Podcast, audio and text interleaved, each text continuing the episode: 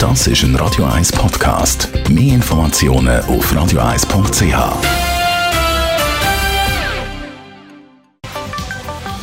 Der Finanzratgeber auf Radio 1 wird Ihnen präsentiert von der UBS. Ja, Stefan Stolz von der UBS. Heute reden wir zusammen über Spartipps und da hast du gerade sieben solche Tipps und Ideen für uns parat. Also, der Notizblock, der ist ready. Was ist dann Nummer eins? Das eins ist äh, die Raumtemperatur.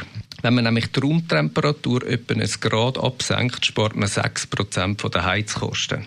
Und die Empfehlungen sagen so, in den Wohnbereichen 20 bis 22 Grad und im Schlafzimmer, und das kennen wir alle eigentlich, dass wir besser schlafen, wäre super, wenn es vielleicht 18 Grad ist. Und das ist schon noch verrückt, wie das dann, also wenn man das halt immer ein bisschen berücksichtigt, einen Einfluss hat, einerseits aufs Portemonnaie und dass es einen Einfluss hat auf die Umwelt, das wissen wir alle auch. Das ist so, genau.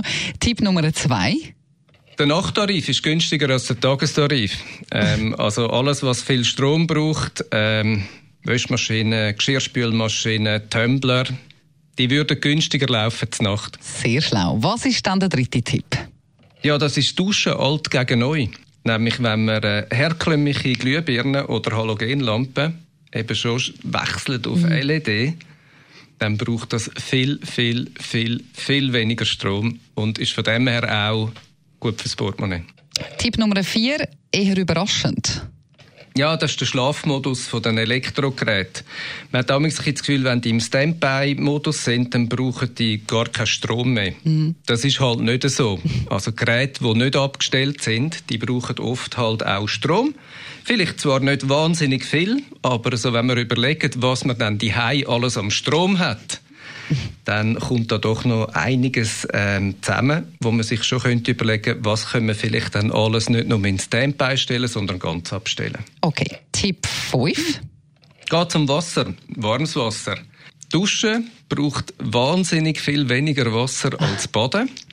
Auch wenn Baden gut ist. Aber Duschen ist von dem her natürlich, wenn wir jetzt schauen, Warmwasser und dahinter eigentlich der Energieverbrauch wäre Duschen natürlich schon wesentlich sparsamer. Dann der sechste Tipp. Tja, wenn es ums Trinken geht, auch Wasser, dann ist Haneburger natürlich ähm, definitiv gut fürs Haushaltsbudget. Ähm, insbesondere wenn man es vergleicht mit normalem Mineralwasser. Mm. Und äh, noch Tipp Nummer 7? Äh, Tipp Nummer 7, Versicherungen sind eine gute Sache. Ähm, und wir haben ja gerade in der Schweiz äh, auch ein Faible für Versicherungen. Mhm. Ähm, die sind super, wenn äh, ja, meinem Sohn das Laptop runterfällt äh, von einem Kollegen. Oder wenn per Zufall irgendwie ein Kratzer ist am Auto. Ähm, was aber schon auch ist, es lohnt sich dort mal zu schauen, wenn man über alle Versicherungsleistungen, die man quasi bezieht oder den Überblick hat, Vielleicht gibt es ja das eine oder das andere, wo man auch doppelt hat oder sogar dreifach.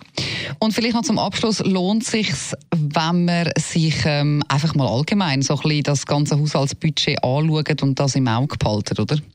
Auf der UBS-Webseite gibt es einen Budgetrechner. In E-Banking kann man sich dort dann auch mit dem Finanzassistenten ein bisschen helfen. Mhm. Es ist schon noch spannend zu sehen, für was man dann so, ja, nicht heute und morgen, aber so in zwölf Monaten geht dann lustigerweise Geld dann ganz interessante Wege. Von dem her, vielleicht gar nicht mal so schlecht mit der Familie darüber zu diskutieren könnte man das eine oder das andere, wo man Geld ausgibt, vielleicht nicht machen und dafür dann ja, vielleicht auf etwas sparen, was man sonst gerne machen Vielen Dank für die Informationen, Stefan Stotz von der UBS. Sie können das alles übrigens in Ruhe nochmal. Das ist ein Radio 1 Podcast. Mehr Informationen auf radio1.ch.